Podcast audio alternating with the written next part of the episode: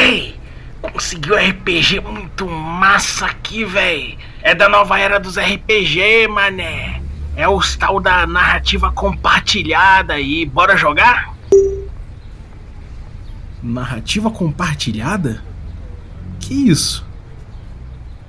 Oi, café? Café com quê? Café com dungeon. Bom dia, amigos do Regra da Casa. Estamos aqui para mais um Café com Dungeon na sua manhã com muito RPG. Meu nome é Rafael Balbi e Tito, diz aí o que, que eu tô bebendo. Cara, eu tô bebendo hoje um café ovelha negra amarelo. Rapaz, tá bom. Tô bebendo um café ovelha negra amarelo e com canela. e você que você tá bebendo? Eu vou dizer, vou dizer. Vou dizer porque aqui é narrativa compartilhada. Você tá bebendo um café aí. Deixa eu ver, você tá bebendo um azul, só para manter a tradição.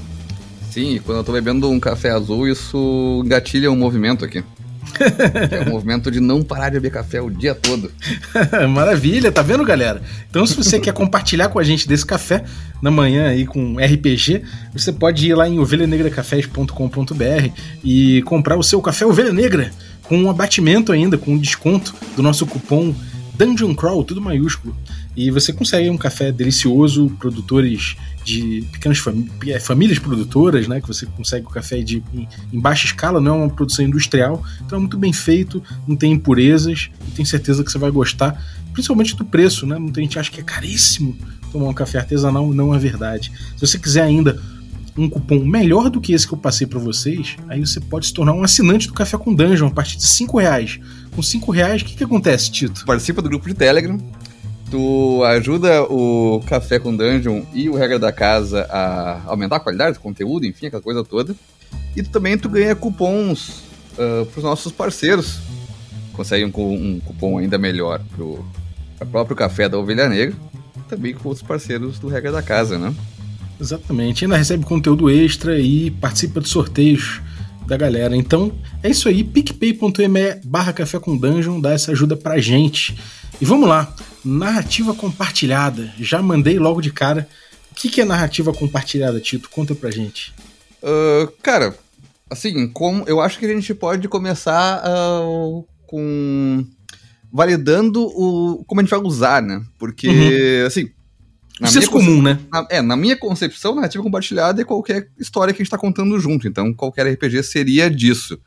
Porém, eu acho que quando a gente fala disso agora, a gente está falando de jogos que têm essa, esse caráter mais de contar, de contar a história e que ele traz mecânicas que compartilham essa narrativa, né? Uhum. Traz que o jogo em si traz um, um ali alguma coisa no sistema que faz com que os jogadores tenham poder dentro da narrativa, de influenciar aquela narrativa que antes ficava mais delegado ao mestre, talvez.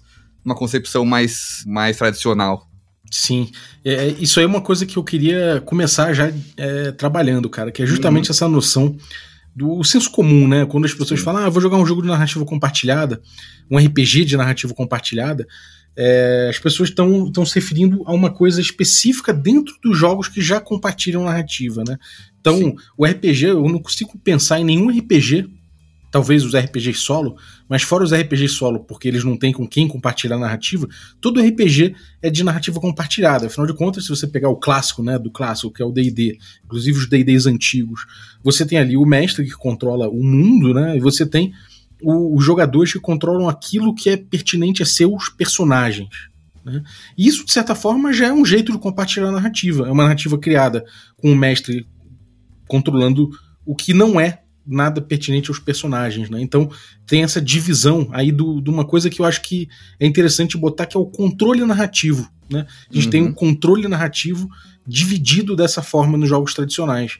Mas aí a gente veio com jogos novos, né? Durante aí a, a, a Forge e, e, outros, e outros movimentos do RPG, a gente viu é, uma, uma crítica né, à atuação do mestre, ao poder do mestre, à delimitação, uma, uma, tentativa de delimitação do poder do mestre, e isso eu acho que veio que veio pautando muito essa ideia de narrativa compartilhada. Como é que você vê isso aí, cara? O que você estava falando sobre toda a narrativa compartilhada ali, por causa dos do, do, jogadores têm a sua, a, a, sua agência dentro do personagem para uh, alterar aquela narrativa, eu acho que é a base do, do, jogo todos, inclusive a base dos jogos que são uh, ditos narrativistas, assim, né? Uhum. Porque uh, eu até, tava, até peguei aqui o Dungeon World para dar uma olhada no, no início dele ali, para ver se falava também a mesma coisa, e exatamente fala exatamente isso, que na hora que ele tá descrevendo como é que se joga, ele fala ali que o mestre... Uh, é que, é? o mestre são jogadores do que eles veem e ouvem ao seu redor e eles respondem o que o, o, que, desencade... o, que o personagem está sentindo, fazendo e afim vai indo. Uhum. Daí, quando tiver algum, movimento, algum movimento engatilhado, rola-se dado pra ver o que acontece. É mais ou menos isso é a mecânica de sempre. E tu pensando que, o, o por mais que o mestre esteja com tudo uh, pronto, organizado e até num railroad, assim, quando ele pergunta pros jogadores, ei, o que vocês fazem?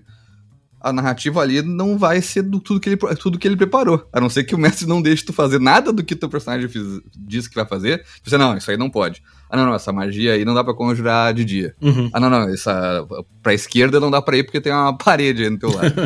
a não ser que faça isso, tu vai estar tá interferindo na narrativa de alguma maneira, né? Em menor ou maior grau. O grande salto que os RPGs que questionam essa posição e colocam dentro do jogo um, mecânicas que obrigam os jogadores a contribuir com além dessas suas ações, mas com ideias, completar coisas, completar espaços em branco, é justamente o mestre participar disso e, e desapegar um pouco dessa, de, dessa construção, entendeu? Para mim, pelo menos, foi o que me tocou mais, assim, sabe? Uhum. É, você citou o Dungeon World, né? O uhum. Dungeon World, o, o, o Chess, se eu não me engano, o Chess pode ser que eu esteja enganado, mas em um momento, num, num, programa que a gente falou sobre Fail Forward, se não me engano, uhum. você, o Chess falou sobre. Que, que ah, o Dungeon Rose não é exatamente uma narrativa compartilhada, no que eu até discordei. Mas só um segundo. Mas eu até entendi o ponto dele, né? Porque essa, esse, esse, essa compartimentação continua botando os jogadores muito na, no papel ali de, de interpretar os personagens e partir desse ponto de, de vista, né? Apesar do jogo, uhum. de forma geral, ele, ele, ele ter muitos é, muitos momentos em que ele compartilha a formação do que é, do que é o jogo que você vai jogar. Né? A primeira uhum. sessão, por exemplo, ele pergunta para cada jogador o que, que tem ali para ele constituir as verdades do cenário, né? do, que, que ele, do que vai ser jogado. O jogo o tempo todo estimula que o mestre retorne perguntas, né? Do tipo, uhum. o jogador pergunta o que, que tem nessa floresta de criaturas. E o mestre fala, não sei, me diga você o que, que tem de criaturas aí nessa floresta. Sim. Então isso já é uma, em termos de princípio, já é uma ideia de compartilhar uh, uh, a narrativa, né? Mas tem uma coisa mais profunda que aí vem dos PBTAs, e talvez o Dungeon World não seja o melhor exemplo disso, mas em muitos outros PBTAs a gente vai ver, é que o mestre, de forma geral, né, ele, ele, ele atua muito quando, quando ele é acionado ali pelo, pelo jogo, né? O jogo Sim. aciona ele, ele inclusive não rola dados, quem rola é o jogador. O mestre indica que um movimento foi engatilhado, ou seja, algo que os jogadores fizeram na ficção engatilhou um movimento, né, engatilhou uma mecânica, e o mestre pede para essa mecânica ser acionada. E aí o resultado dessa mecânica já está elencado ali que, que o jogador pode fazer. Uhum. E normalmente isso pode ser, inclusive, alguma coisa que, é, que o próprio sistema já fala. Bom, agora é o momento em que o jogador vai dizer, por exemplo, se ele notou que tem alguma coisa, algum perigo vindo. O, o, o, o dependendo do jogo, do, de qual PBTA que você está falando, Uhum. O, o, jogo mesmo pode perguntar para o jogador qual, qual, é o problema que está vindo pela frente. Né? O seu jogador percebeu. Então diga lá qual foi o primeiro problema que veio pela frente, ou sei lá, é, pense em duas coisas boas que vieram e um problema, enfim. É, ele, ele, ele mesmo já começa a brincar com uma coisa que é esse controle narrativo. Né, que antes no DD não se falava muito. O tempo uhum. todo você coloca o mestre como o cara que controla tudo e o jogador que, que não seja o que os jogadores controlam, que são os próprios personagens. Sim. Né? E, e, o que, que, você acha dessa crítica ao papel, ao papel do mestre, cara? Particularmente, eu gosto muito de ter jogado e de jogar esses sistemas onde o mestre tem funções delimitadas uh, para usar as coisas que eu vou aprendendo. Por exemplo, eu nunca tinha pensado em retornar uma pergunta para os jogadores até jogar o Dungeon World, entendeu? Que eu estava falando uhum. antes. Então, assim, agora eu tô jogando D&D e, pô, isso aqui eu não sei, eu jogo um pro outro e faz parte e embutiu no, no, no sistema. E, assim, não é nada de sistema, é só uma dica do, do, do, do motivo do jogo ali, entendeu? Uhum. Então, acho que, assim, acho válido a crítica, principalmente porque ela faz tu refletir sobre a posição de mestre e também, principalmente, para tirar essa posição como se o mestre fosse uma entidade superior da mesa. né? Sim. É, tem um pouco essa, essa questão de como nasceu o papel do mestre, né? Uhum. É, a gente vê aí o, esse resgate res- é, atual aí do RPG, da parte do RPG que não compete ao, ao, ao Gygax, né? Esse Uhum. RPG arnisoniano. E essa tradição que o Arneson resgata, ela vem muito do Free Kriegspiel, né? E o Free Kriegspiel é um jogo de guerra, lá da. Prússia, sei lá, das antigas, aqueles caras de bigodão lá, e tinha um líder eh, militar na mesa que ele pegava, ele em vez de ter milhões de regras e tudo mais, ele era a regra, né? Então os jogadores faziam suas jogadas lá e ele avaliava, bom, essa tua tropa fez um movimento meio ruim, eu vou tirar tantas, tantas, é, é, Uhum. tantos soldados aqui. Ah, o seu perdeu tantos por cento de recursos. E ele arbitrava conforme o seu fiat, né? Conforme a sua ideia. E o RPG, um- uma influência muito forte foi esse esse papel de árbitro, né? Então o mestre ele surge muito com, com, com o papel de árbitro e ao mesmo tempo com o cara que vai dar o desafio. Né? O cara que vai propor um desafio, uma situação que os jogadores vão enfrentar para tentar superar. Né? Isso, é, isso é, uma, é uma tradição muito forte dentro Sim. do RPG e o, do primeiro papel de mestre que surgiu. Então, se tinha uma ideia, e aí são duas coisas, né? Essa ideia do, do mestre que tem um papel de árbitro e de propor um desafio que surgiu ali, isso também tem o zeitgeist da época, né? Dos anos Uhum. 60, anos 70, principalmente, início dos anos 70, que é de, de artes é, de, de contribuição, como é que eu vou dizer, de todos os participantes. Então você tem lá, sei lá, até do público, no caso do teatro, por exemplo, né? Tem um teatro de improviso que muitas vezes chamava o público ou criava o, o- o roteiro na hora, né? Se, se, se improvisava o que acontecia. Você tinha o, o pós-dramático, que a gente já fez um episódio aqui, você tinha o jazz fusion com muito improviso, né? Então acho que todo esse, esse momento do, do, que o RPG surgiu, ele mescla algumas coisas que dá uma figura do mestre um pouco diferente do que ele evoluiu, né? E a gente Uhum. vê o- a figura do mestre evoluindo para um papel quase de demiurgo, né? Aquele cara que Sim. massacra os jogadores e que tem responsabilidade de divertir os jogadores, mas ao mesmo tempo de dizer o que é divertido, de controlar o que vai ser feito de- e tudo mais, e sufocando os jogadores um pouco, né, cara? se dissecar essas ideias todas e voltar para escolher algumas partes ali, por exemplo, se eu tirar essa hierarquia militar e voltar com um árbitro, para mim parece mais interessante, que alguém que não tá ah, acima dos outros tá ali julgando uma situação para tirar um fazer um desempate de ideias ali naquela, naquele lugar. Ele já Uhum. tá no mesmo nível, né? E, e mesmo assim, tu adiciona a possibilidade de também participar daquela, daquela brincadeira. Isso dá, isso dá um poder maior ainda pro mestre, igual, né? Uhum. Não, não é uma hierarquia militar, ele não tá. ah, não é um, um- uma figura de poder mais alta, teoricamente, mas ele já se torna alguém com duas funções, uma função diferente, né? A função Sim. de, ar- de arbitrar ali o jogo e também de propor coisas como os outros jogadores. né?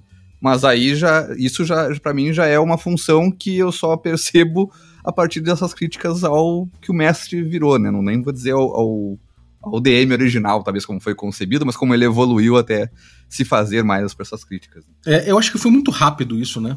Quando o- Uhum. essa figura do mestre ele entra num, num, num mundo de jogadores amplo e o que eles têm para entender como o jogo funciona é um manual. E o manual não faz qualquer é, delimitação desse poder do mestre, né? ele até tenta dizer, tenta explicar que o mestre é um árbitro, etc, etc. Muitas vezes você vê o, o próprio jogo se confundindo nessa descrição e trabalhando as regras de uma forma que as regras mesmo não controlam não, não, não fazem uma delimitação desse poder né, do, do mestre. Uhum. Então acho que é natural que tenha surgido essa figura, né?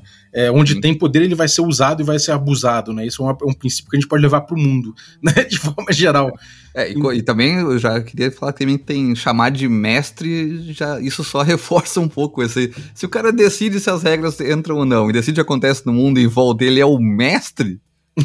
É, olha só, eu, eu debato um pouco isso, eu debato. Sim. Eu acho que o nome mestre, né? é, Uhum. se a gente olhar no dicionário, ele tem tipo, Uhum. sei lá, 80% pelo menos das acepções são bem legais, né? É o cara. Não, eu, eu não tô dizendo que é que não é legal a pessoa ser mestre em alguma coisa, entendeu? Mas eu acho que isso dá um pouco mais de. de dá um pouco mais de autoridade para aquela figura na mesa que já tem algum, alguns poderes que reforçam isso, né? É, sei lá, eu, assim, eu, eu vejo que é, as exceções, né, muitas vezes não é do cara que tem poder, mas é do cara que uhum. sabe, é o cara que manja, Sim. sabe? E que Sim. não deixa de ser verdade, né? De certa forma, uhum. nesse D&D original, o mestre é o cara que, de forma geral, é o cara que lê o livro, o cara que comprou o material, é o cara que tá indo ali para uhum. levar um pouco aquele, aquele. propor aquele jogo pro grupo, né? Sim. Então, até entendo. O negócio que para mim acontece é que você junta esse problema de você não ter delimitado no papel o que, que é o mestre ali e coloca um, toda essa função, né, ultra poderosa na mão desse cara e acaba transbordando isso para a vida, né? E, afinal de contas ele é o cara que normalmente cedia o jogo, então cria esse mito em torno dessa figura e aí você o nome ele acaba pesando para as piores exceções possíveis, né? Sim. Se ele tivesse nascido como mestre, mas tivesse uma, uma função bem delimitada, se ele tivesse tudo certinho ali para não, não estimular uma figura que abusasse do seu poder em relação a, a, a puxar a criatividade, né, de, de fazer com que a mesa é, seja pautada criativamente por ele e não pelos outros, uhum. eu acho que esse nome não teria ficado tão. não, não, teria suado tanto quanto uma, uma figura de poder, e sim como um cara que, que é como juiz, né? Ah, é o sim. juiz. É o, enfim, você sempre tem uma palavra que, que pode. É, ficar ruim, né? Que pode parecer ruim se uhum. você fizer ela vibrar do jeito ruim, entendeu? Sim, então, sim, sim. eu acho que isso, inclusive, é a figura. Ele pinta muito bem o que aconteceu com a figura do mestre, né? Ele surgiu de um jeito que era até legítimo, que era interessante como árbitro, como esse tipo de coisa, mas ele veio é, sendo tratado de uma forma complicada ao longo do tempo por não ter nas regras o seu papel definido, né? Agora, uma coisa que eu, que eu acho o seguinte Hoje em dia, você pegando, sei lá, os jogos old school da, da Renascença, ou essas novas visões sobre old school, né? É, como você encara esse papel do mestre clássico, esse papel clássico do mestre? Como é que você encara? Porque você falou que é uma nova visão, né? Como é que você encara isso? Tu tá ainda com um, um jogador que vai propor o jogo em, em, mais moldes, né? Assim, tipo, geralmente o jogo tem ali, ele, sei lá, ele criou uma dungeon ou criou algumas coisas na cidade e tal. Ele tá. Ele tem conhecimento maior do mundo que ele criou. Mas ele também tem a ciência de que ele tá jogando com os outros, né? Ele só tem essa função diferente daqueles jogadores. Eu acho que isso é a função. É a visão que eu tenho dos jogos agora é assim, que não tem mais essa função de mestre como o, esse mestre superior, né? O demiurgo, né? É, exatamente, que assim, ele criou coisas e preparou coisas. Isso é, é seja tabelas aleatórias para rodar na hora, seja algumas perguntas para fazer, mas ele tá ali com coisas que ele preparou para fazer aquele jogo acontecer, né? Ele tem uhum. algum motor de jogo ali na mão, pensando em jogos com, com essa pegada de renascença, nesses jogos mais old school, né? E ele preparou aquela coisa de alguma forma, e os jogadores estão andando naquela coisa que ele preparou, entendeu? Se ele vai uh, usar de algum recurso de, de compartilhar a narrativa ali ou não, é uma decisão que ele está preparado também no, no, no, dentro do que ele jogo que ele tá propondo no jogo. Mas eu enxergo muito nisso, assim, que tem meio que um, um baixa-bola desse papel de mestre antigo, assim, tipo assim, cara, joga com a gente aqui, senta aí, joga com nós, bota as coisas que tu pensou aí pra gente jogar e vamos, vamos jogar junto. Uhum. Mais do que venham até a minha casa que eu preparei uma dungeon para vocês percorrerem e morrer o tempo todo. É, eu me sinto, eu me sinto uma vez que eu cheguei numa festa, cara, a galera toda bebendo, todo mundo ali viajando no astral, ouvindo um som, tá ligado? Todo mundo relax ali, cool pra caramba. E aí a galera falou: "E, e aí, Balbi? Não, pô, não pensei que você fosse trazer um RPGzinho pra gente jogar hoje. Eu olhei estranho assim, alguém espalhou ali que eu sou, que eu era o cara do RPG. Sim. Eu olhei e falei, você esperava o quê, cara? Chegasse numa festa, todo mundo, porra, bebendo, todo mundo relax ali, uma marofa, e eu chegasse e falasse assim, e aí, meus amigos, estão preparados para uma aventura? Sabe? tipo, não é assim, né?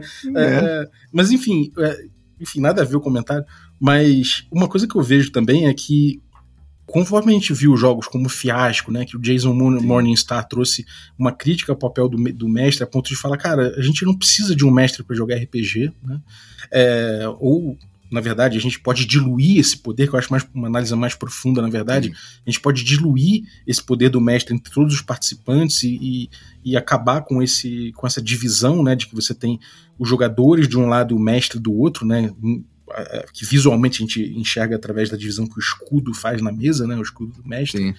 É, o Jason Morningstar ele, ele, ele critica muito isso, ele quebra essas divisões ele pulveriza o papel, o papel do mestre entre todos os jogadores. E isso para mim é uma coisa muito muito seminal desse pensamento, né? Porque ele trouxe aí várias ideias com, como né, o mestre ele não é responsável por, pela diversão do grupo, o grupo pode se divertir sem o mestre, o mestre não precisa divertir ninguém, na verdade, né? O grupo não precisa de uma pessoa. De, é, é, é, o grupo não precisa necessariamente que o mestre impute o desafio. O desafio pode ser imputado pelo próprio jogo, né, por sistemas. E, enfim, e principalmente que o jogo não precisa necessariamente ser um jogo que, que é proposto, que, que é calcado em cima de um desafio de uma terceira pessoa, de uma, de uma segunda pessoa, né, de um, de um outro lado ali, de um, de uma, um segundo ente. Né? A gente tem jogadores e o mestre em oposição. Enfim, eu acho que tem muitas coisas que foram criticadas ali é, do, do, RPG tradicional pelo, pelo Jason Morningstar, né, influenciado ali pelo, por, esses, por, por, essa reflexão. E eu acho isso muito, eu acho isso vital, né? Eu acho que é um momento em que a gente começa a pensar que, bom, a gente está aqui num outro tipo de jogo, a gente está desenvolvendo uma narrativa em conjunto, e todos os participantes aqui eles vão ter é, a mesma fração de controle narrativo, né? Ou seja, o uhum. sistema, quando você joga os dados, ele, eles mesmos vão, vão fazer um compartilhamento do controle narrativo. Ou seja, a cada rodada, um, vai, um jogador vai poder pegar um dadinho de uma pilha central que se jogou ali, e esse dadinho que ele pegou vai indicar é, enfim, vai, vai, indicar algumas coisas dentro do jogo que ele vai dizer: olha, vou, vou dar esse dadinho para outro jogador e vou falar para esse jogador que ele vai estabelecer uma cena ou resolver uma cena. Enfim, as dinâmicas vão passando por aí, mas quando, quando você faz isso, aquele jogador que recebeu o dado, ele tem o controle narrativo naquele momento. Né? E ele começa e acaba quando aquele jogador achar que tá ok, que, que deu a cena dele. E aí ele vai fazer isso, passar para outro, que passa para outro, que passa para outro, e assim esse controle narrativo vai sendo compartilhado. Então isso me leva a crer que talvez é mais, é, seja melhor tecnicamente a gente não falar em jogos é, de narrativa compartilhada, quando a gente, de RPGs de narrativa compartilhada, porque todo RPG que não seja solo, ele é de narrativa compartilhada. Mas o que a gente faz é que a gente vê que os jogos, que vários jogos que criticam esse poder originário do mestre, né, dessa, do, desse D&D antigo, e estabelecem formas no sistema de pautar esse, esse controle narrativo pelos jogadores, né? Como a gente falou do PBTA lá atrás, né? Que eventualmente chama o jogador e fala: decida o que vai acontecer nessa cena, né? Ou diga lá o que vai ser. E o mestre não tem poder de falar, cara, caiu uma pedra na sua cabeça. Não, não tem. O jogador que tem o poder de dizer o que vai acontecer naquela cena. Né? Então, até no sétimo mar, né? O mestre ele tem ali seus momentos de agir de acordo com, de acordo com, com pontos de perigo e outras coisas que ele pode manejar para pautar esse desafio, que é completamente diferente do que acontece no D&D. Tem uns recursos também de jogos que eu não, que eu não considero tão com, narrativa compartilhada, mas que tem alguns recursos, por exemplo, o Savage Worlds tem os Benes, que quando tu gasta um, pode inclusive uh, mudar alguma coisa na narrativa com aprovação do mestre, enfim, mas pode interferir na narrativa ou pelo menos negar a fazer alguma coisa com, aquilo ali, né? Sim. É, o próprio é uma sorte, mecânica né? também faz. É, a sorte no Call of Cthulhu tem isso também. Uhum. Chamado de Cthulhu tem isso também. Se tu usar a sorte para definir, ou usar algum tipo de oráculo, que seja, o sistema acho que do, do Bacinello tem isso de, de sorte também, né? Conspirações de tu rolar um dadinho e se com a coisa rolar ali, tu, bom, tu, tu consegue interferir pro bem ou pro mal na tua narrativa. Eu acho que também é uma forma de compartilhar essa narrativa, né? Porque não é o mestre assistindo alguma coisa, ele relega para algum lugar aquilo ali, tu pode dizer o que, que é, ou, ou, ou, os dados vão dizer o que, que é aquilo ali, sei lá. Uhum. Eu acho que isso, não, não, o sistema não precisa ser inteiro com essa com a narrativa compartilhada, mas ele vai trazendo uh, formas dentro dele de compartilhar isso, né? É, eu acho que isso, isso é, o, é o, o cerne, eu acho, desse programa aqui, né? Uhum. Desse episódio aqui. Que é botar, da, da, gente, da gente analisar é, como cada jogo faz a divisão desse controle narrativo, né? E uhum. talvez entender por que, que isso acontece, que aí eu acho que é um passo mais profundo. Né? A gente entende que, beleza, é, a gente tem, sei lá, um jogo, um jogo PBTA que a gente tem determinados movimentos que compartilham a narrativa é, a partir de determinados engatilhamentos, né? Então vamos dizer que, sei lá, a gente tem um, um, um, um jogo aqui, um PBTA de banda de rock, tá? E aí, em determinado momento do show, eu falo que eu vou fazer um solo, tá? Eu sou guitarra, eu falo que vou fazer um solo. Aquilo de repente pode engatilhar um movimento, porque aquele movimento ele faz, ele tem sentido dentro dos tropos daquele jogo ali que a gente está uhum. pautando com esse PBTA, tá? Esse jogo Power by the Apocalypse e, adaptado para rock band, sei lá.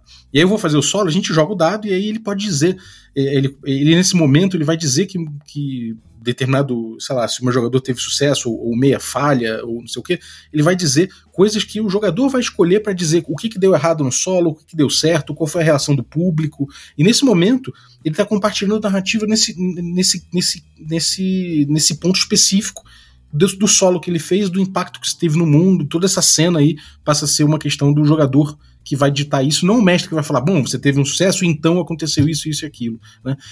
A gente tem cada jogo trabalhando compartilhamento, o compartilhamento do controle narrativo de acordo com, alguma, com algumas ideias que me parecem fundamentais para a gente entender por que, que o, o, o controle narrativo é compartilhado daquela forma. Né? E aí a gente vê o Fiasco compartilhando completamente aquela, aquela narrativa entre os jogadores sem mestre, porque me parece que são vários. Cada jogador ali está encarnando um personagem, né, é, é, ou pelo menos entendendo né, aquele personagem ali, partindo do ponto de, de vista daquele personagem para descrever as cenas, e ele vai fazer com que aquele personagem, de certa forma, ele tente é, passar a perna nos outros ou sair bem daquela, daquela história. E ele vai botar em conflito esse personagem com todos os outros personagens dos outros jogadores que também estão tentando fazer a mesma coisa. E aí, nesse ponto, fica um jogo de passar dado para um, dado para outro, que termina com que os jogadores joguem numa tabela e essa tabela vai dizer quão, quão mal você se deu, né? Você pode até se dar bem, mas o normal é que você se dê muito mal. Então, essa, esse, esse confronto dessas vontades criativas no fiasco faz com que, na tabela final, é, o normal seja que você role e que todos se deem mal, que é uma coisa que acontece normalmente nos filmes dos irmãos Cohen, que é o que ele quer emular, né? Então me parece muito lógico, né, muito bem pensado esse compartilhamento narrativo, né? A mesma coisa você tem com Jorge Valpassos no, no, no grande, no Aventura, né, na encarnação lá do, do grande Arquivos Paranormais, que é um grande jogo, que você tem ali é, pontos de protagonismo e pontos de antagonismo, né? E, e ele está colocando justamente o, o, papel do mestre como desafiador, né? Como gerando problemas para os jogadores solucionarem com seu protagonismo, não necessariamente com, com enfim, é, é, é, falando de forma abstrata, né? Cada um tem o seu quinhão de, de, de spotlight, né? De, Sim. enfim, de, de, como é que eu vou dizer isso em português, né? É, de ribalta, né? Cada um tem seu, seu, seu tempo de ribalta ali pautado pelos pontos de protagonismo que eles têm. Então a gente vê que cada jogo vai, vai trabalhar isso de uma forma. E aí a gente passa a analisar o D&D original através desse ponto de vista e me parece muito muito natural que um jogo que prega um desafio como uma dungeon, que era o, o princípio do D&D, né? Uma dungeon como, como centro da aventura, é, que ele pregue que um mestre é o, Dungeon Master, ele não é um mestre somente, Sim. ele é o mestre da dungeon. E esse cara tá ali porque ele vai pautar o desafio baseado nessa dungeon. Ele, ele, é, o, ele é o dono daquele desafio naquele momento. Então, quando você tem um lado que quer vencer um desafio e outro lado que quer desafiar, você tem um humano que está pensando naquele desafio, não somente um sistema, né, que está botando desafios ali como um, um aquele jogo de tabuleiro de zumbi, como é que é o nome? Zombies, Zombicide, exatamente. Que ele tem lá um algoritmozinho que vai botando, ah, surgiram mais, mais, mais zumbis aqui, surgiram mais zumbis ali, ah, tem uma carta aqui. Não, esse, esse desafio é pautado por uma mente humana que está ali jogando na mesa junto, só que ele tem um papel um pouco antagônico em relação é, aos jogadores, em relação a eu vou propor o desafio, né? E, e, me parece natural que esse cara ele tenha essa posição, né? Que seja uma outra pessoa, que seja um, um outro participante. E aí, olhando dessa forma, a gente tira um pouco dessa, dessa impressão de que ah, então a narrativa compartilhada, né, como colocam os jogos de narrativa compartilhada, parece que eles são uma evolução né, do papel do mestre. E analisando hoje em dia, me parece que é só um outro jeito de pautar é, o controle narrativo que talvez não funcione para jogos originais. E é, talvez seja grande parte por isso que eu gosto menos do Dungeon World do que eu gosto do Dungeons and Dragons. Entendeu? Uhum. Eu não sei o que você acha dessa análise, cara. Você acha que eu tô viajando? Não, eu, eu, eu não sei se ele não se. Se ele não caberia, mas tu tava falando ali sobre o, o Dungeon Master, o jogo ser proposto numa dungeon, a gente pode ir pra, a partir daí, né? Porque assim, pensar que o jogo, que o papel do mestre foi feito. Foi pensado com uma dungeon proposta inteira desenhadinha, com cada sala tem tais coisas ou coisas assim. Eu acho que é, é muito difícil ele passar o, o, tipo, o que, que tem nessa sala inicialmente para um jogador, né? Uhum. Porque Exatamente. Ela, porque, a dungeon, porque o desafio tava pronto ali, a dungeon tava ali, entendeu? Então o papel dele era, era talvez controlar os monstros que estavam ali dentro, controlar aquela dungeon como ela funcionava e passar as informações para os jogadores, né? Então ele era o cara, o, o mestre no sentido de que, que falou de ter mais conhecimento, porque ele conhecia o que tinha dentro daquela dungeon, né? Quando tu passa a ter outras histórias, aí a, a gente pode pensar em mais papéis pro mestre, né? Que ele não é mais o Dungeon Master, né? Só só herdou o nome. Quando tu, tu quando teu jogo não se passa em nenhuma dungeon, é estranho ele ser o Dungeon Master. Exatamente. Cara, uma coisa que eu acho curioso nisso aí que você falou é que justamente essa questão do mestre ser o cara que vai propor o desafio, né? Se esse desafio for propor, proposto de forma é, compartilhada, me parece assim, eu sei que tem jogos que fazem isso, né? Jogos que tentam fazer isso de forma a falar que jogadores pautem o próprio desafio, ou que um sistema né, crie de forma procedural uhum. o próprio desafio, mas de qualquer forma, mesmo que seja criado de forma procedural, esse desafio tem que ser interpretado pelos participantes, né? Sim. E se é, é compartilhado pelos as próprias pessoas que querem superar o desafio, a elas é compartilhado o poder de pautar esse desafio, eu acho que você me entende, né? Já fica uma coisa Sim. um pouco menos é, pronunciado do que um desafio que você não sabe de onde vem, mas que tem alguém pensando nele, né? Mas eu, eu, aí que tá, eu acho que isso não é tanto dos jogos, mas, mas da expectativa dos jogadores também. Porque uma vez eu tentei botar um. fazer um jogo assim, meio do zero, todo de improviso. Tava usando Dungeon World, eu acho que logo tinha comprado ele até. Com alguns amigos, assim. E aí, quando a gente. Quando nós falamos, jogamos, jogamos uma sessão só, uma, meio que uma sessão zero, e já jogou um pouco de jogo, assim. E daí um amigo falou pra mim assim, cara, eu, eu quero entrar no mundo de jogo e jogar ele. Eu não quero decidir se a cidade tem um forte grande ou pequeno. Eu quero, eu quero que tu me diga se ela tem ou não tem. Uhum. Eu quero estar naquela cidade, eu quero vivenciar aqueles problemas com o meu personagem e tal. E eu não quero decidir quais são esses problemas. Uhum. Entendeu? Em contrapartida, que às vezes tu joga pra alguém e a pessoa, tipo, dá aquela brilho no olhar e assim, vai, agora eu vou botar uma coisa muito legal nesse mundo. Então, assim, depende muito do que os jogadores querem, né? Uhum.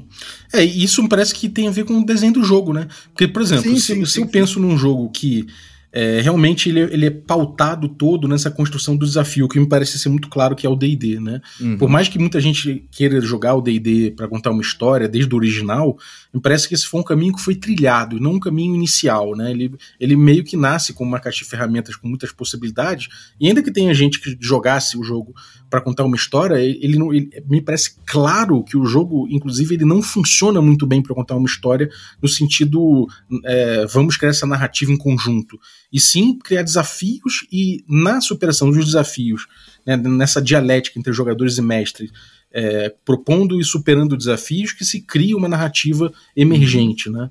Então me parece claro que o D&D originalmente ele não tinha essa ideia de contar uma história, ele tinha uma ideia de superar desafios. E se você compartilha, por exemplo, sei lá, você chegou no meio de uma, de uma dungeon e você fala para os jogadores, então, vocês estão aqui na, no meio da dungeon e agora nesse, nessa sala aqui eu não botei desafio. Então vocês podem dizer o que, que tem aqui nessa dungeon, que é uma coisa que a gente estimula no, no Caves and Hexes, né?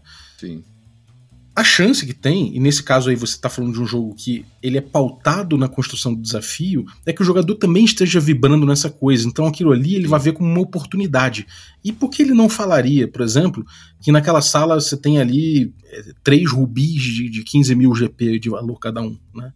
Então, é, é, claro, né? Isso já aconteceu, inclusive, né? O, o Ramon deve lembrar o Ramon Mineiro, né? No Uri Glória, por exemplo. Eu perguntei o que, que tinha no corpo de um sacerdote que foi encontrado morto. Ele falou que tinha uns itens de ouro lá com valor alto. Eu falei, bom, tá bom, tudo bem. Você Uhum. encontrou.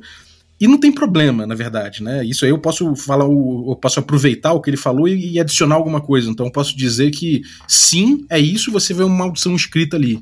Ou você pode dizer, ah, eu encontrei 15 mil é, peças de ouro, é, um tesouro no valor de 15 mil peças de ouro. Eu falo, beleza, mas você é no valor de 15 mil, mas está em peça de cobre. Então, como é que você vai transportar isso? É claro que você pode trabalhar o desafio a partir disso, mas me parece que esse tipo de exemplo leva à, conclusão de que eles, é, de que esse, esse, desafio que foi pautado né, para os jogadores, ele pode ser de certa forma atenuado se você compartilha o, o coração dele, né?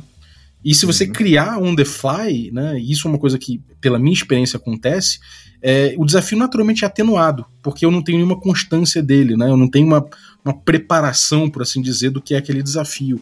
Pode ser que saia uma coisa muito boa, mas de forma geral, ou eu vou estar compartilhando esse, essa criação desse desafio com gente que é interessada em superá-lo, né, num jogo uhum. clássico, ou eu vou estar inventando em cima da hora e isso pode me levar é, é, claramente a ter um, a ter um desafio menos pensado, né? Que me parece ser, enfim, seu, seu caso. Que eu acho que quando tá compartilhando a narrativa, tu não tá jogando para superar um desafio, porque tu tá compartilhando a possibilidade desse desafio aparecer às vezes, né? Se tu tá uhum. compartilhando a narrativa, assim, meio diluindo a narrativa para várias pessoas, né?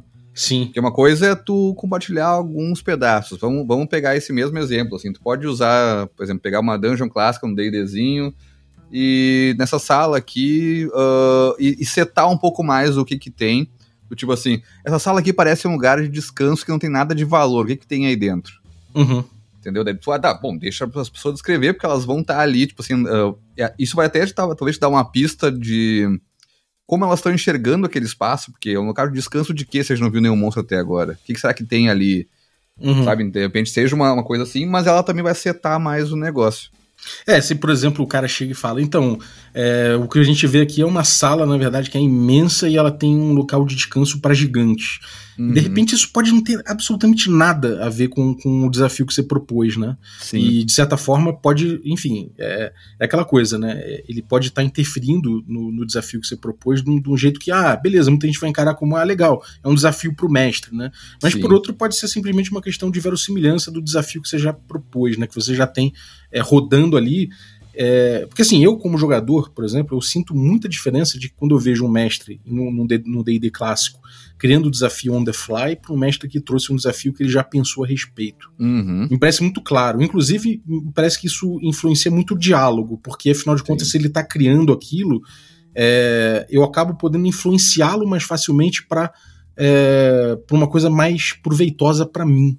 Né? Uhum. Enfim, isso influencia muito o diálogo nesse, nessa, nesse compartilhamento criativo, né? Agora, uhum. enfim, voltando pro, pro, pro cerne da questão, né? Me parece que cada tipo de jogo, então, se eu estou querendo contar uma história em conjunto, faz muito sentido você ter o um fiasco, né? Um, uma história de, de, de, fiasco mesmo, né? Uma história de, de, de, gente que vai se dar mal porque estavam querendo passar a perna no outro, que é uma narrativa dos Cohen, dos filmes dos Cohen, como Fargo. Ou, ou pode ser que vai se dar bem de maneira sensacional. É, pode ser, mas Com o normal. Perrengues, né? É, o, o, o sistema, ele meio que te Não, isso, né? isso, isso do fiasco, né? Falando quando tem um sistema de, de narrativa compartilhada, pode ser como fiasco, ou pode ah, ser sim. um outro sistema que queira contar um outro tipo de história, né? Sim, pode te empurrar para outro lado, como, como o, o próprio Sétimo Mar, né? Que ele, uhum. ele busca uma história grandiloquente, que os jogadores podem. Eles têm muita potência, né? Eles podem é, viajar no que eles estão fazendo, é quase como um. É quase uma institucionalização do Rule of Cool, né? Você Sim. vai dizer ali que o que é mais maneiro de fazer com aqueles pontos de, de narrativa que você tem na mão. Né? Uhum. E ele, ele compartilha nesse ponto, né? O jogador Sim. pode dizer que ele pula pelo mastro do, ele pula lá de cima do mastro e dá uma dá uma um mortal no meio e acaba caindo em cima de um, um barril de vinho. E aí quando ele faz isso cai o vinho em volta e pega fogo porque não sei o que então assim ele, ele pode viajar no que ele está fazendo ali porque aquele momento é dele né? Ele é compartilhado para que tenha isso aí. Então me parece que faz muito sentido quando você pensar num jogo que você não parta do princípio de que, de que, ah, não, então vou fazer um jogo aqui, a narrativa vai ser compartilhada e ponto. Porque sempre vai ser. O, o que é importante você pensar é como você vai. vai é, com, como você vai. Compartilhar é, a narrativa. É, não, é como você vai compartilhar o controle narrativo, né? Sim. Como você vai dar para ca, cada quinhão ali de criação narrativa para cada um em cada momento e por que você está fazendo isso.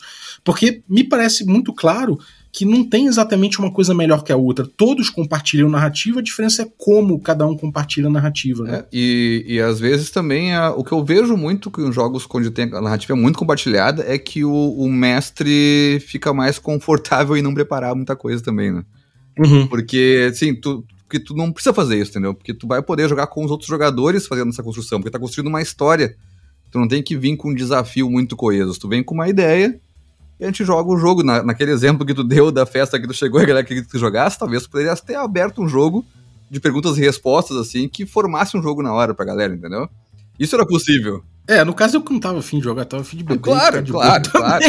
Não, é óbvio. Eu tô só usando o mesmo exemplo. Sim, Na- sim. naquele- nesse caso, é o, pra mim é muito mais fácil eu pegar e abrir um jogo o que a gente vai compartilhar. E falar assim, ó, vamos botar uma história junto aqui. Eu vou ter papel de gerenciar as informações que vocês vão me dando. Vou jogando com elas aqui e vamos, vamos, vamos embora. Sim. Mais do que eu preparar o negócio, não. Olha só, preparei esse desafio pra gente jogar aqui. Vocês vêm e a gente vai ver como é que isso acontece, tá? No desafio. É, e isso é uma questão, cara. Você acha então que tem a ver é, narrativa com um controle de narrativa compartilhado é, mais amplo, né? Ou seja, mais equalitário em termos de, de papel, né? E quinhão com Uhum. todos os jogadores com o tipo, com o, o- o tanto de prep. Pra mim, né? Pegando pra mim assim, eu prefiro fazer isso porque. Prefiro uh, fazer essa separação clara, porque pra mim é, é muito mais fácil tu jogar fora as coisas quando os jogadores estão colocando uh, coisas na- no jogo, né? Uhum. A, a todo momento, né? Quando tu vem com coisas mais separadas e os jogadores têm menos influência forte na narrativa, assim, tipo de. uh, sei lá. Qual é o desafio que vem? Tu, tu preparou um jogo que era um jogo numa cidadezinha pequena, e daqui a pouco tem uns gigantes invadindo a cidade na, na pernada. Então é, melhor, é melhor que tu prepare menos, obviamente, pra ter mais uh, opção de criar. Não se prepara, é diferente, eu acho que não é menor preparo, é diferente. Uhum. É, eu, eu acho que o que acontece é que, de certa forma, o, você tem momentos de preparo, sim, Uhum. né? Mas que normalmente, por exemplo, se você for jogar um fiasco, você vai ter que ler os playbooks. Né? O playbook, de cer- de certa forma, ele. Cada, cada. Não adianta você pegar o fiasco sozinho, né? Você pega o fiasco dentro de um playbook. Que é como se fosse um cartucho de videogame, né? Que você coloca ali. Então você tem ali, Sim. sei lá, um, um jeito de jogar fiasco baseado em Breaking Bad. Você tem um jeito de jogar fi- fiasco com um cenário baseado em, sei lá, em, sei lá, baseado num- numa divisão de loot depois de uma dungeon, né? Existe esse cenário. Então você tem vários cenários possíveis. Então isso já é uma, uma certa preparação. Você tem que entender aquele cenário, dar uma lida ali, né? Então Uhum. existe essa preparação. Existe também a preparação do próprio Dungeon World, por exemplo, em que você chega e pergunta para os jogadores Sim. o que, que vai ser enfrentado ali, quais são as verdades daquele mundo, né? Então, de certa forma, existe essa, essa preparação mínima, né? Mas não, que não precisa existir também nem no jogo é, em que você tem o papel do mestre tradicional, no, no- no meu entender, nem, nesse, nem num jogo de narrativa, de controle narrativo mais, mais difuso, né? A diferença eu acho que é o Uhum. quanto que você está disposto a criar na hora, né? Eu tava falando meio que na, pra mim, né? Pra minha visão, Sim. e também porque eu considero o prep o que tu faz antes da mesa, né? Eu sempre tento fazer o máximo de prep na mesa possível. Tipo, vamos fazer personagem junto, ou fazer as perguntas junto, assim, porque daí eu acho que o jogo já tá sendo jogado, entendeu? Já tá rolando, né? O jogo já é. Sessão zero, tá perguntando coisa pra setar os negócios, não é mais uma prep. Ó, o jogo já tá. o- setar o jogo já faz parte do jogo, entendeu? Ah, é, então concordo, concordo. Nesse ponto concordo. E pra mim, eu gosto de fazer preparações do tipo de ficar divagando e ruminando e preparando coisa, preparando cardzinho, preparando personagem, preparando NPC, preparando lugares, ah, como. Não como trabalho, mas como preparação para um jogo, que coisas que eu quero, que quero fazer ali, né? Quero deixar preparado pro jogo. É, e talvez tenha uma relação aí que a gente possa dizer que é o seguinte: quando você está jogando um jogo que está compartilhando o controle narrativo de forma mais difusa entre todos os participantes, Uhum. quanto mais você alguém vem com uma preparação, mais essa pessoa está querendo pautar em cima do que os outros vão pautar, né? Sim. Então, se eu chego, vamos supor que a gente vai jogar uma aventura de, de Dungeon World e a gente vai para esse, pra- pra esse momento em que todo mundo cria as verdades do mundo. E Uhum. eu, Balbi, um dos personagens, uns jogadores ali, chego já com um caderninho cheio de verdades Sim. e começa a empurrar essas verdades para cima do jogo, dos outros jogadores. Isso, de certa Sim. forma, vai fazer com que, pô, eu tô é, pesando mais nesse, nesse compartilhamento de controle narrativo, né? É, e também, ah, isso, isso bem colocado também, porque isso acontece muito é, de tu tá menos disposto a abrir mão das suas ideias. Exatamente. E que isso também é uma, isso também é uma coisa que, que quando, eu, quando eu falo de. Ah, que eu tem, tem, quem quer preparar menos, não como, tipo assim, quem tem preguiça de preparar menos, tá preparar mais as coisas, não é isso. É quem ali tu vai estar disposto a jogar com as ideias que estão sendo postas o tempo todo, né? Uhum. E isso é muito legal.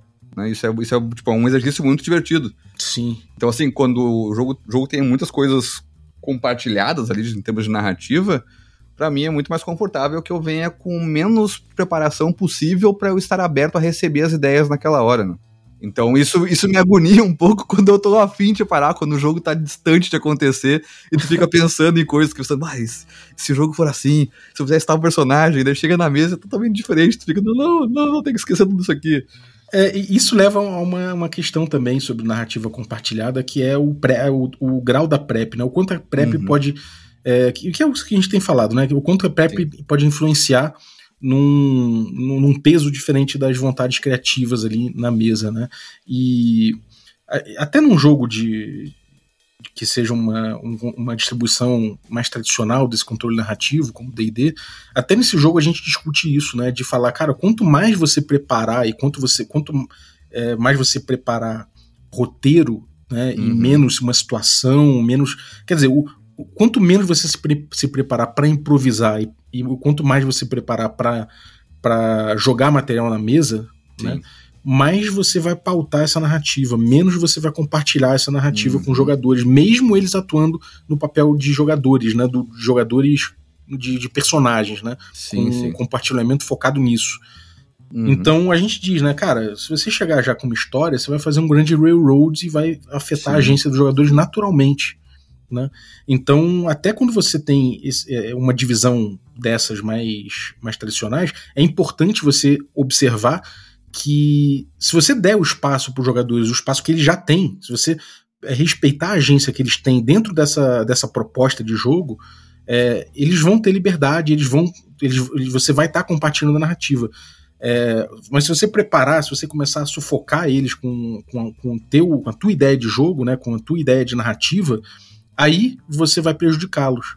Né? Então parece que é muito por aí que a gente chega no, no Oil Fantasy, por exemplo, e a gente pauta o trabalho do mestre especificamente no desafio. Né? O que não for do desafio, próprio do, da construção do desafio, a gente estimula que ele compartilhe a narrativa. Foi mais ou menos o que eu fiz no D&D Moleque. Até escrevi o artigo do, do da Zine do D&D Moleque, falando sobre o mestre de Oil Fantasy, fazendo um paralelo com um surfista. Né? Tem até o desenho ali do Geiger surfando no DMG. que, é o, que, que é a ideia. Que você Sim. vai deixando que os jogadores... Você vai compartilhando o controle narrativo com os jogadores o máximo possível, à espera de que dali surja, surjam elementos que construa um desafio. E aí, quando você de repente vê que foi construído um desafio ali emergente, né, que você tem um desafio nas mãos que você pode utilizar, aí você puxa o controle narrativo e joga o desafio para os jogadores, né, e pergunta o que, é que, eles vão fazer. Então acho que esse papel, você tem uma noção do, de, de compartilhamento narrativo é, dentro, dentro do RPG é importante em qualquer RPG, né? Sim. Ainda que certos jogos se, se eles eles se, eles se empenhem mais em compartilhar esse papel narrativo de forma mais clara, né? Esse, esse, controle narrativo de forma mais clara e de forma mais pulverizada, né? Eu acho que é a conclusão que a gente pode chegar é essa, né? Todas a, as, as coisas boas e ruins de quando tu compartilhou uma narrativa de alguma maneira, tu pode aplicar em qualquer jogo, basicamente. Uhum. Né? Mas a, a, o que os jogos vêm fazendo ali é botar isso no papel, basicamente, né? Organizar isso dentro daquele jogo, né? Exatamente. A grande questão de botar isso no papel, organizar isso, é mostrar como é que pode ser feito, né? Verbalizar, né, cara? Exatamente. Tipo, assim, olha só, faça tal coisa. Daí tu pensa, eu posso fazer isso de qualquer jeito, em qualquer jogo. Por que eu não fiz isso aqui? Mas agora alguém tá me dizendo o óbvio, entendeu? Na minha frente. Uhum. É, e tem isso, outra coisa... isso foi muita coisa que, que me trouxe no jogando esses jogos com mais, mais compartilhados a narrativa, né? Por que, uhum. que os personagens não podem, os jogadores não podem criar esse mundo junto? Porque a gente fazia, voltando mais tempo, assim, a gente fazia algo parecido quando a gente criava personagens com backgrounds nos D&D 3.5 da vida, sabe? Uns vampiro. Uns vampiro também, por exemplo, assim, a gente não, o mestre não preparou uma aventura, a gente fazia personagens antes do mestre preparar uma aventura, do narrador preparar uma aventura ou, ou, uma, ou uma crônica. Uhum. A gente vinha fazer personagens juntos, fazer cada um no seu lugar e tal, mandava uma história pro mestre, uma folha, três páginas, 50 páginas de background, aquela coisa toda. Uh, e daí o mestre via assim, pá, isso aqui, quer, ele quer isso aqui, isso aqui, isso aqui, isso aqui, isso aqui na história, e costurava alguma forma, às vezes não conseguia costurar, diria que grande parte das vezes não conseguia costurar, mas daí o mestre ficava com, com, construindo alguma história baseada naquilo ali, ou o mestre mesmo setava algumas coisas, tipo, ah, vai passar em, em Baldur's Gate essa aventura aqui, e vai começar de tal jeito, beleza, daí a gente fazia e fazia o mesmo processo, e no fim ele estava compartilhando a narrativa que a gente ia jogar, porque a gente estava fazendo essa sessão zero não, pres- não presencialmente, né? Mas já era um princípio disso. O que acontece agora é a gente tá falando de sessão zero, a gente tá falando de, de fazer perguntas e tal, que é uma coisa que acho que sempre teve no hobby maior ou menor grau, só que a gente tá organizando, verbalizando e anotando isso de alguma forma que pode ser passado adiante e mastigado de uma forma maravilhosa. É. Uma outra coisa que eu vejo também é que, de forma geral, os jogos que, que se pautam muito né, num controle narrativo mais pulverizado é que eles dão eles dão certa pauta para criatividade Uhum. que eu acho interessante também, né? Que ajuda você a criar, ajuda o jogador a se mover, né? Você Sim. pergunta, então, dentro disso aqui, como é que você vai criar? O que, que você, é, como é que você vai, sei lá, é, beleza, vamos ao exemplo do show, né? Beleza, você conseguiu fazer um riff fenomenal. Como é que o público reagiu? Né? O que, que aconteceu naquele ambiente ali depois quando você começou um solo que as pessoas não aguentaram de tão foda? O, o que, que aconteceu dentro daquilo, né? Então você pode pautar, né? A partir disso você pode pautar um pouco a criatividade, né? E isso de certa forma, aí posso falar como designer, né? É, quando a gente usa um grid num layout, você deve ser também que, que faz layout aí. Quando a gente usa um grid num layout, muitas vezes a gente liberta a nossa criatividade em vez da gente podar, né? A gente ter um, um, um framework, a gente ter uma, uma base, a gente ter ali o- e- guias, né? Às, às vezes ajuda a gente a, a criar em cima, né, cara? Com- como na música também, né? O, Uhum. o jazz e tudo mais, a gente tem ali uma base, a gente tem uma, uma, um- uma base de diálogo que ajuda a gente a dialogar mais, né? Digamos, quando tu tem um espaço pra colocar alguma coisa que tu sabe que tipo de coisa é, tu pode pensar muito melhor nesta coisa que tu vai colocar, ao invés de pensar em que que tu pode colocar em qualquer nesse espaço gigantesco. Pensando no, no design, assim, sabe, se eu preciso botar uma logo no canto direito, eu tenho que pensar só na logo. Uhum. Não tenho que pensar na posição que ela vai dar, porque a posição já tá colocada ali, entendeu? Sim, é, exatamente. Ou assim, ah, se eu tenho que colocar, decidir entre três cores da paleta que já tá bem definido, bom, eu tenho que decidir entre aquelas três cores ali. Não, não preciso decidir qual cor dentro do espectro gigantesco de cores possíveis. É, exatamente. Você- essa questão do logo, né? Às vezes você olha todos os outros elementos e você vê que eles estão fazendo ali um. estão se alinhando de, de determinada Uhum. forma já está respondido. Você vai alinhar o logo ali e o resto, né? Ou, ten- Sim, sim. ou tentar conscientemente quebrar isso, mas de certa forma Uhum. você está reagindo né, a uma pauta, a um impulso que te ajuda a, a viajar em cima. Então, eu acho que isso. Tu tá pensando baseado já com alguma coisa já, já, já é, esquematizada, né? Um esqueleto pronto. ali. Exatamente. Existe, claro, uma, uma, uma linha tênue né, entre, entre jogos que, de certa forma, usam isso para te inspirar e jogos que se embananam um pouco nisso que e acabam atrapalhando. Eu já tive as duas experiências, né? Uhum. Então tem jogos que eu me sinto um pouco mais podado por isso, eles tentam botar Sim. uma estrutura e acaba que eu me sinto limitado por ela, mas tem jogos que fazem isso muito bem ao, ao, ao compartilhar o controle narrativo, assim, de forma mais pulverizada, e quando eles fazem isso, às vezes eles me dão ali uma, uma, um impulso criativo que eu, que eu acho que, é, é, que vem muito a calhar, sabe? Pô, eu pensei agora num. Já tá aqui mesmo falando do episódio, mas agora eu pensei numa outra discussão pra abrir aqui. que é assim, o quanto, por exemplo, tu pegar um, um Pathfinder, um DD moderno, o quanto as opções que tu tem no, joga, no, no jogo não são um pouco disso também, de te, te, te dar opções pra tu fazer com o personagem, mas também elas te podam, porque se tu não tá naquelas opções, tu não pode fazer. É, cara, Quanto eu, isso tem, tem uma, uma relação com o que tu falou, assim, do jogo te dar umas opções numa caixinha do tipo, cara, eu vou. As opções agora são atacar. Você pode atacar desses três jeitos aqui, que são essas três maneiras que tua personagem ataca, entendeu? eu- Uhum. E pô, tem muita diferença disso pra um, sei lá, um movimento de um PBTA que diz assim, ah, quando atacar, eu escolho uma das três. Então, eu acho que no fundo não tem grandes diferenças, né?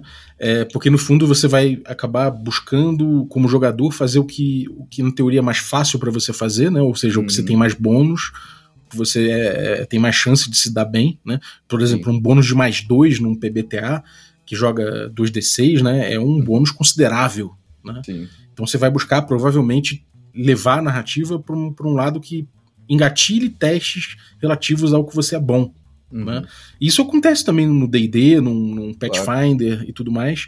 É, tem uma diferença aí que em alguns PBTAs você realmente já pauta, né, esse, o que os movimentos que engat- engatilha eles são uma- de certa forma mais focados em certos tropos do próprio jogo do que no no D&D, no, no Pathfinder, que às vezes são, Sim. são mais voltados a poderes de combate ou amplos demais, né, do Sim. tipo, sei lá, é, como é que é, sei lá, é, Perception.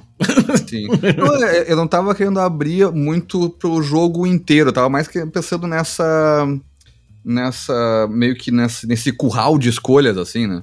Sim, Porque, assim, no fim, quando o jogo acho que se pauta muito num combate tático, num combate mais parametrizado, assim, tu acaba tendo também não tendo tantas opções, assim. Ou as tuas opções estão dentro da tua ficha ali também, né? Tipo, é de usar ou não usar, ou usar as coisas de tal, em tal ordem. Não sei se isso é muito diferente, assim, mas também agora tô pensando, a gente pensando e jogando a ideia pro alto aí, eu não sei onde vai parar ela. Mas eu achei, quando tu falando isso sobre, a- às vezes, as, a- o jogo pautar alguma coisa, tipo, botar uma ideia num- numa caixinha, assim, pra escolher dentro de uma caixinha delimitada, me pareceu muitas vezes que eu joguei e senti um pouco isso também, assim, do tipo, cara, não, não, não tenho muito como pensar no meu turno aqui, porque eu gastei meus poderes, então eu só posso andar e atacar.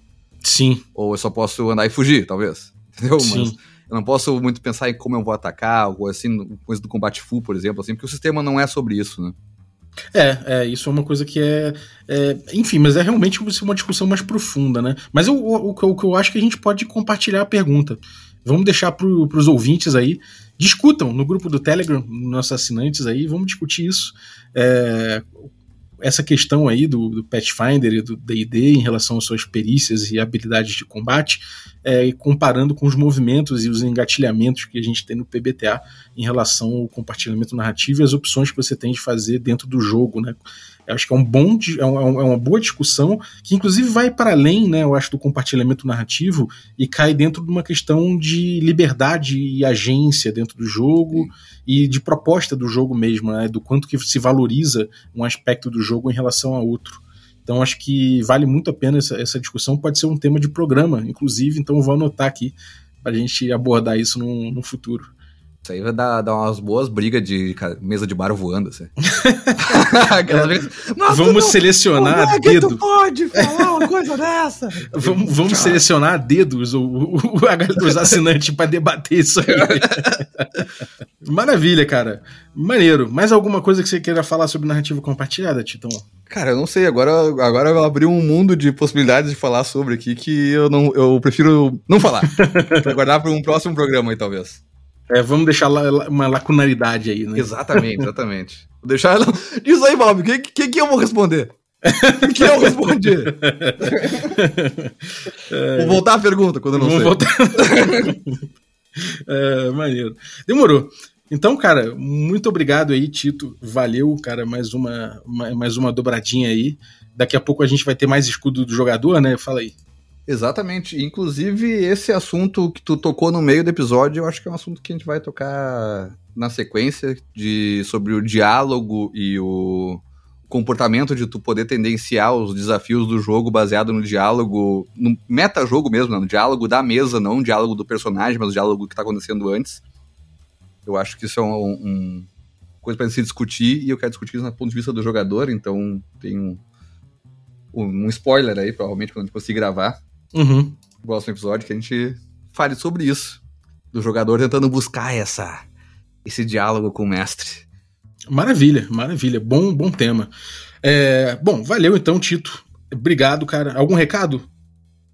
Cara, apoia o rolê, né? Apoia um rolê. Isso aí. De resto, acompanho a Twitch do Regra da Casa aí, que a gente tá botando mais jogo aí possível. Hoje tem, aliás, é, hoje tem Biergota. É, exatamente. Vai rolar o jogo às 21, né? Então fiquem ligados aí na Twitch do Regra da Casa. É, vai ter participação da galera do RPG Planets, da, da galera do Pensando RPG, galera da DMs Party, galera do Flecha Mágica e o pessoal do Brainstorm Cast. Então é isso. Valeuzaço aí, obrigado pela tua audiência. Valeu quem ficou com a gente até agora. Valeu você também que assina o Café com Dungeon, que torna possível essa aventura. Além do Tito, valeu Zaço Tito. Tamo junto. Aí pela assinatura. Valeu os nossos assinantes Café Expresso, dentre eles o Jorge Luiz Mendes Ramos. Mendes Ramos. Muito obrigado, Jorge. Muito obrigado também aos nossos assinantes Café com Creme. Dentre eles o Felipe Xavier Gonzaga. Muito obrigado pelo teu apoio. Obrigado também aos nossos assinantes Café Gourmet. E aí, além do Tito, temos aqui.